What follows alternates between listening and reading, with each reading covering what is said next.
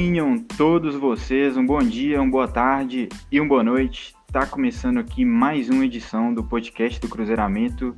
Hoje o episódio, se não me engano, 77. Sou o Matheus e hoje aqui, depois de algumas semanas, recebendo um convidado, é, o, o, Pedro, do, do podcast Varal Celeste. É Varal Celeste, Pedro? Eu não falei besteira, não?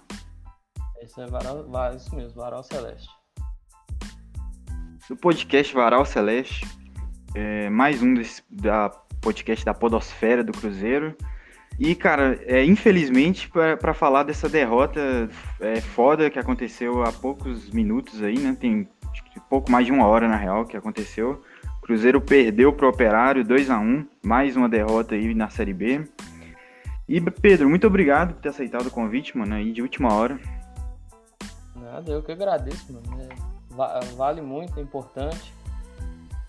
Uma participação muito bacana aí. Eu agradeço demais o convite. Tamo junto. Cara, contextualizar um pouco, a gente foi foi fazer duas partidas, né, fora de casa em sequência na Série B. Uma a gente ganhou e a segunda seria essa de hoje.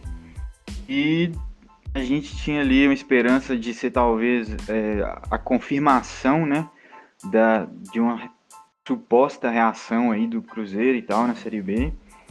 Mas o que a gente encontrou foi uma partida, mais uma difícil e mais uma que os erros individuais é, pesaram demais no final das contas. E eu queria saber de você, mano, que, é, qual foi sua impressão dessa partida de hoje do Cruzeiro? Sim, eu acho, tenho a impressão que poderia Claro, um ponto, poderia ter trago um ponto e tudo mais. É. Por que, que eu falo poderia ter trago um ponto? Por causa da situação do jogo, né? Que o jogo se desenhou com a expulsão do Everton, né? Essa expulsão que não, não, não tava dentro do roteiro, mais um jogo. E que o Cruzeiro, ele perde dentro de erros individuais, né, velho? Foi assim contra o Confiança, foi assim contra o CRB, perde pontos no caso também, porque foi assim contra o Goiás. Esses pontos chega lá no fim do não no fim do campeonato, mas aquela fase que no frigir dos ovos, né, a hora da onça beber água, você faz aquela conta assim, pô, perdeu três pontos de bobeira lá com confiança, mais três pro CRB, mais dois pro Goiás, mais dois pro Operário. Aí são que 11 pontos perdidos. Nessa conta aí foi. No fim das contas faz falta, velho. Três derrotas, um empate, ou seja, você perde nove pontos, né?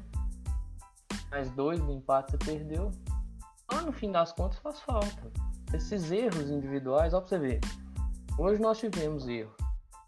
Erros, né? No, no jogo. Eu falo do mais novo, de um jogador menos experiente do, até o mais experiente dentro do campo, né?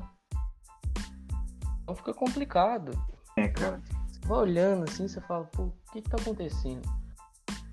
Ali, até que é momento de tomar o segundo gol, você pensar, pô, empatezinho dentro dessa circunstância aí não, não é tão ruim, dois jogos fora, seis pontos, trouxe quatro. Beleza. Aí vem um chute despretensioso, a bola entra. Em primeiro momento eu achei que a bola tinha desviado, mas aí quando mostra de trás, mostra que não e cai na conta do erro individual. Acho que tem um pouco de erro até do, do técnico, mas talvez vai falar disso mais para frente, né? Então dá uma segurada. Não, vamos já puxar daqui. Vamos destrinchar um pouco esse jogo. É, começar da, Vou começar falando da, da escalação, né? Uma escalação diferente do que o torcedor do Cruzeiro é acostumado a vida inteira. E uma escalação é, que eu achei interessante. Pode falar. Mais uma diferente, né? Porque o Brock constatado lesão na coxa, né? Parece. Não, é, machucou ali Sim, aí entrada do Everton no lugar dele, a gente entra com o esquema de três zagueiros, que é um esquema que a gente utilizou na última partida, no segundo tempo, contra a, contra a Ponte. É, acho que a gente chegou a usar a saída de três em algum momento ali contra o Goiás também. Mas desde o começo da partida, hoje foi a primeira vez né, que o Cruzeiro atuou com essa formação com, com três zagueiros. E eu, particularmente, achei interessante é, é, a, como posso dizer, a, o, experimento, o experimento né, de você colocar essa formação em campo, uma formação fora do convencional, assim, né? E beleza, teve essa lesão do Brock aí, como você mencionou, que vinha sendo titular tivemos que colocar o Everton, né? Que, que é um moleque que eu gosto, inclusive. Enfim, mais para frente eu comento alguma coisa sobre ele. A gente entrou com, com o Rômulo de ala, o Felipe Augusto ganhou a vaga como ala, né? Agradou o treinador na, na reta final aí da partida contra o Goiás e contra a Ponte, que ele atuou dessa maneira. É, eu até tinha é, comentado isso. Eu até tinha comentado isso no, no pré-jogo, no episódio que eu fiz de pré-jogo. Porque naquela coletiva do Moza, pós-jogo contra o, a Ponte, ele cita essa função do Felipe de ala. Dá pra você notar que ele gostou do Felipe assim. Então já dava para ter uma noção que ele viria com alguma coisa assim. Até porque o Matheus Pereira não vinha muito bem. Eu acho que uma partida foi a... abaixo aí mesmo. Eu acho que ele foi a oportunidade de dar uma descansada no Matheus e ver o que, que ele pode fazer. Né? É porque o Matheus é um cara que não tem reserva, né? Assim, na temporada não teve. Teve o Alan Ruschel por alguns jogos, mas ele já viu que o Alan Ruschel não ia dar conta. Enfim, é um cara que não, que não tem uma sombra hoje, assim, talvez. O Russo aparece aí como o mais próximo. Mas... É, mas o Kaique é um cara da base, que, enfim. Justamente, o Kaique é um cara da base e tudo mais. É menos experiente que o Pereira, né? Então o técnico tende a dar uma. Então a troca de treinadores, né? Troca de treinadores fica difícil esses meninos da base ter oportunidade, assim, porque é difícil chegar um cara que vai, né, confiar na base, sempre. É, é uma tônica, né? Sempre vão querer trazer os jogadores de confiança, enfim. Mas, voltando à escalação. Você coloca o Felipe Augusto de ala esquerda, coloca o. Caralho, o primeiro volante hoje, cara. Fugiu da minha memória agora. Matheus Barbosa, boa. Matheus Barbosa ali de, de primeiro volante, com o Giovanni Colombo ali auxiliando também ali o meio. O Marcinho mais à frente, né? Com o Bruno José e o Rafael Sobis. Então uma formação diferente e uma formação, cara, que assim, claro, todo time precisa de uma adaptação, é normal que o time sinta um pouco ali a diferença de formação no início, mas para um time que estava estreando essa formação desde o início né, da partida hoje, acho que o time ele se comportou bem no início. É claro, não estou falando que o time estava amassando o, operário, enfim, não é nada disso. Mas eu acho que para um time que estava ali se adaptando a uma formação nova, acho que o time respondeu bem no início. Estava começando a, a, se apresentar mais para o jogo ali, conseguindo cada vez mais tocar a bola no campo de ataque, mesmo com gramado uma merda, né? Pesado, enfim. E tudo vai pro espaço no momento que o Everton me pega e dá um carrinho de duas, com as duas pernas, né? No, meio da canela do, do jogador do, do operário e é expulso precocemente. Foi aí que a partida mudou, né? Assim, de rumo. A gente já toma o gol logo em seguida, né? Um, um lance ali que a defesa falhou de forma generalizada. A gente estava talvez ainda, sei lá, em choque com a expulsão do, do Everton, né? A gente leva um gol ali na sequência e, velho, falar pra você que deu uma desanimada brava na hora, mas eu fiquei feliz que o time conseguiu se manter competitivo, né, na partida. O time não se acuou, o time continuou marcando pesado lá no ataque. É, o, o Mozart opta por, no primeiro momento, não substituir ninguém, né? Ele pega o, o Ramon, não, ele pega o Rômulo, que estava jogando de ala direito, é, traz o Rômulo para jogar com o zagueiro, né, na posição do Everton, e aí o Bruno José que se vira para fazer o corredor direito inteiro, como atacante, como lateral, enfim. E o Cruzeiro se virou bem desse jeito, o Operário talvez não imaginava, né, que o Cruzeiro fosse ter essa postura. E, cara, apesar da gente não ter empilhado, né, oportunidade, acho que a gente fez o suficiente para não merecer sair perdendo do primeiro tempo, né?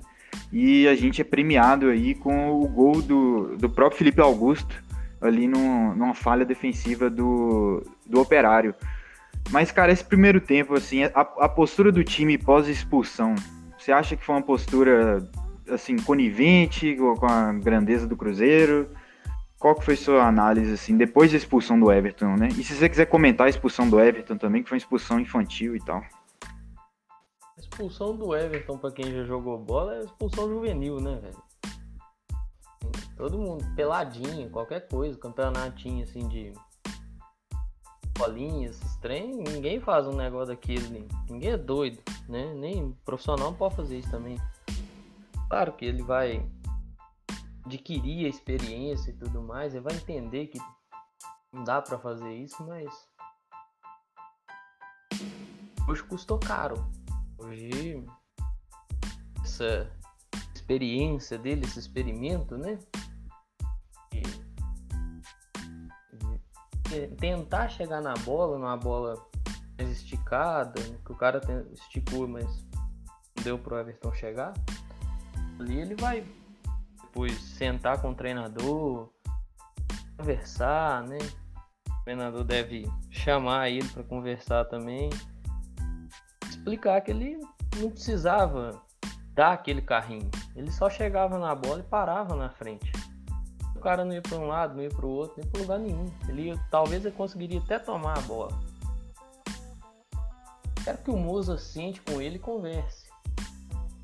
Claro que talvez dar uma segurada nele, uma preservada.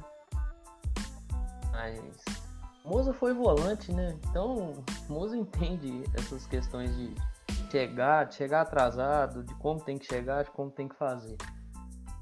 Então vou confiar aí no, no, treinador, na experiência que o treinador já teve em campo. Por mais que eu realmente eu não tenho problema em falar isso, eu já falei até no meu podcast. Não confio muito no Moza, mas não pelo por ser o Moza, não só pela falta de experiência dele, são por coisas extra-campo, né? Eu acho que é o maior problema do Cruzeiro, assim. E a postura do time depois da expulsão foi uma postura até muito honesta de tipo assim, ah, rolou expulsão, beleza. Nós não podemos sentar aqui atrás e cruzar os braços e falar assim, pô, joga aí, operar e eu vou ver o que, que eu posso fazer. O Cruzeiro teve uma postura de mostrar para operar de pode até estar tá com a mais, mas eu vou tentar fazer alguma coisa. Se der, eu vou até fazer um golzinho. Se for eu, né? Porque o cara. Não sei o que, é que acontece com, com o lateral esquerdo do, do operário. Ele vai cabecear, tocar com o corpo. Banana, a bola sobra. O Bruno José, que vem sendo um, destaque positivo assim, nas partidas faz o chute. Henrique Fernandes na transmissão fala que poderia ter passado antes. Eu não acho, porque o Felipe Augusto estava muito atrás. Ele passa aquela bola antes. Ele dominava, a zaga rearranjava. Talvez não saía nada dali, né? Conta com um pouquinho de sorte também, que aquela bola sobra para ele ali e ele consegue bater bem nela. Mas é uma post... eu achei uma postura até honesta. Tipo assim, perdendo com a menos, mas eu não posso ficar só sentado aqui esperando o meu adversário querer resolver o jogo. Depois do empate, aí já entrando até um pouquinho na postura do segundo tempo, eu achei que é uma postura até mais segura, mas deixar isso mais deixar você falar disso primeiro. Mas eu gostei, eu até gostei da postura. Até começar as mexidas, assim, para mim, até quando começou a mexer, o negócio é, começou a dar uma zedada. Eu, eu achei, achei engraçado que eu tive uma impressão do time no primeiro tempo, né? Como eu falei, que eu achei que o time foi corajoso, o time enfim, se manteve ali, né, buscando minimamente atacar, né? Enfim, não ser aquele time que, que se abate depois de levar o gol, depois de ter um cara expulso. O time conseguiu se organizar psicologicamente até. Mas aí no intervalo é, a gente viu a diferença, uma diferença básica de conceito de treinador, né? Como é que muda às vezes assim, é, tão escancarado a diferença de postura de, do Mozart, né, em relação a essa partida e a postura que eu imagino que o Felipe Conceição teria. É, e, e, não é querendo ser viúva, não, só, é só apontando uma diferença assim que, é, que ficou muito clara para mim. A, a, alteração que o Moza fez depois que volta do intervalo é, indicou talvez ali o que o Cruzeiro estava pensando para a partida. Mesmo que o Cruzeiro tivesse, enfim, competido ali no primeiro tempo, com a menos, enfim, tenha batido de frente, tenha conseguido o gol, mesmo com tudo isso, o Moza preferiu dar uma segurada, preferiu tirar o Marcinho, recompor a linha de três de zagueiro, o Rômulo voltar a ser, ser ala, né? Enfim, aí o Cruzeiro é, volta, volta até no esquema diferente, né? Volta jogando no 3-5, não, 3-4-2, com o Joseph entrando aí. E aí me mostra que o, o Moza, apesar de ter, apesar do Cruzeiro ter conseguido fazer o gol, etc, o Moza se preocupou muito em, em fechar a casinha de novo, organizar, deixou o Sobs em campo, que eu acho que foi um erro assim, não vou dizer grave, mas foi um erro pontual que atrapalhou muito o Cruzeiro na partida. E o Cruzeiro volta com um pouco mais retraído. Essa primeira mexida, eu não achei, eu achei ela okay, um pouco mais defensiva, né? De fechar a casinha de novo, organizar, deixar só o Sobis com o Bruno José lá na frente. Mas é, não, não, não achei absurda, saca? Achei uma mexida assim. Ah, precisamos xingar o treinador. Eu acho que as mexidas que vieram depois dessas aí sim foram as mexidas mais, mais questionáveis. Porque o, o operário voltou diferente. O operário não foi o mesmo operário do, do primeiro tempo. É, o treinador deles é, percebeu, né? Tava claro que o time deles estava tava correndo atrás do Cruzeiro com um a mais, né? Não fazia sentido isso, a conta não fecha. Então ele organizou o time de uma forma que o time dele tivesse mais presença no ataque, né? Atrapalhasse mais o Cruzeiro a jogar. Eles espelham a formação ali do Cruzeiro, uma coisa até parecida com o que o Moza fez no, na partida contra a Ponte. Deixa o time deles com três zagueiros, coloca cinco caras no meio de campo e dois na frente. E aí o Cruzeiro fica com quatro no meio de campo e eles com cinco. Eles ficam aí nos primeiros minutos do segundo tempo com essa superioridade de jogadores. E o que eu vi, mano, foi que mesmo com essa superioridade, mesmo eles tendo um jogador a mais, eles não estavam sabendo aproveitar. Eles não estavam também numa noite inspirada. E, e, eu não vi o Cruzeiro sofrendo com isso. Mas mesmo assim, mesmo o Cruzeiro não estando sofrendo, é, não está sendo pressionado, o Fábio não teve que fazer nenhum milagre ali naquele momento. Mesmo com tudo isso, ele resolve fazer outras alterações que aí sim ele mostrou exatamente o que, que ele queria dessa partida, que não passava de um empate, né? Que é quando ele tira o Bruno José e coloca o Jadson, tira o Giovani e coloca o Ariel Cabral. O Cruzeiro passa a jogar no 3-5-1 e recua ainda mais, beleza, a gente consegue ter cinco caras no meio de campo para igualar, mas a gente fica totalmente sem saída de contra-ataque, a gente fica só com o Sobs na frente e o Sobs, enfim, não é um jogador de velocidade, explosão, é um cara mais de cadência, um cara, enfim, para outro estilo de jogo, e aí embananou, mano, e aí complicou pra caralho é, o jogo do Cruzeiro, né, no quesito de buscar a vitória. Mas o que, que você achou dessas alterações no Moza? Faça seu comentário aí. Eu acho assim, velho, o que deu uma, uma matada foi, pra mim, né? A entrada do, do Jadson. Entendo o desgaste, pode ser questão de desgaste do Bruno José, pode ser questão de estratégia, pode ser os dois também, claro.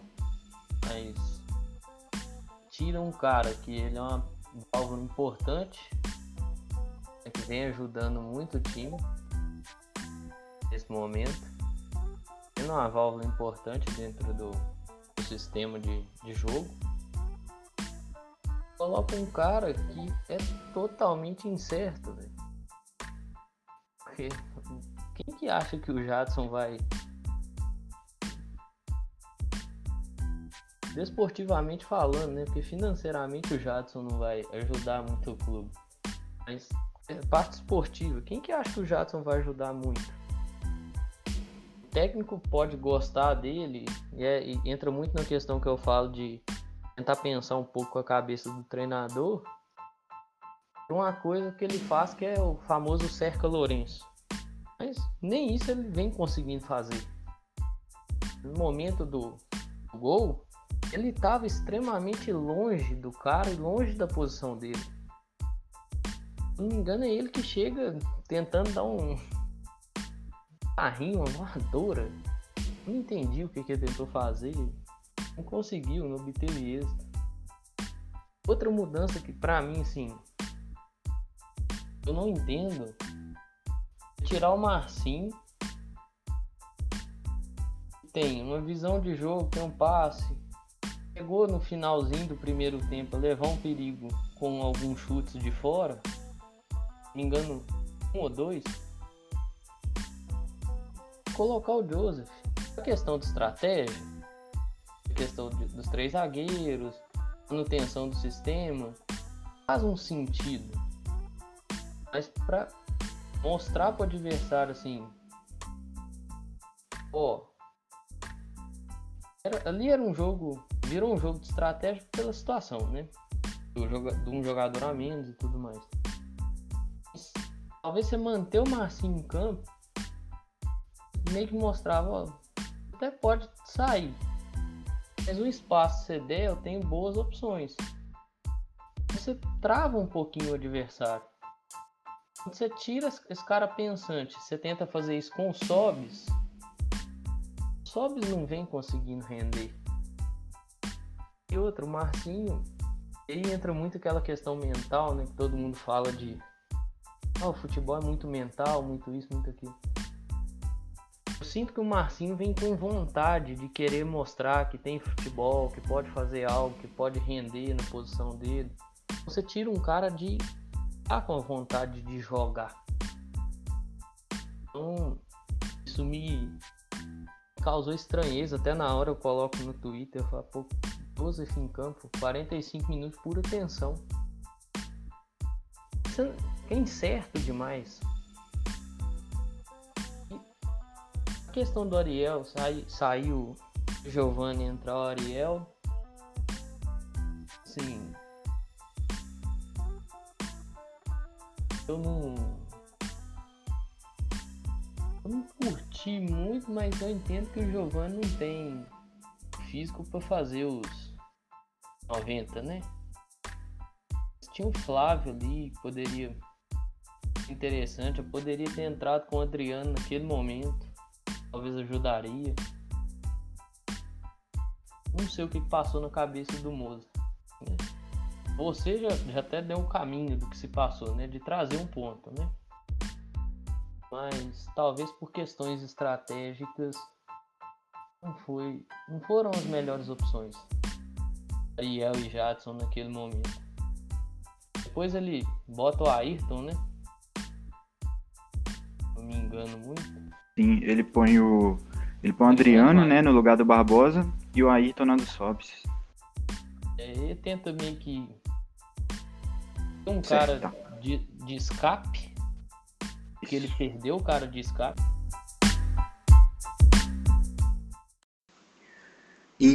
Galera, é, infelizmente o episódio acaba de uma forma meio repentina mesmo.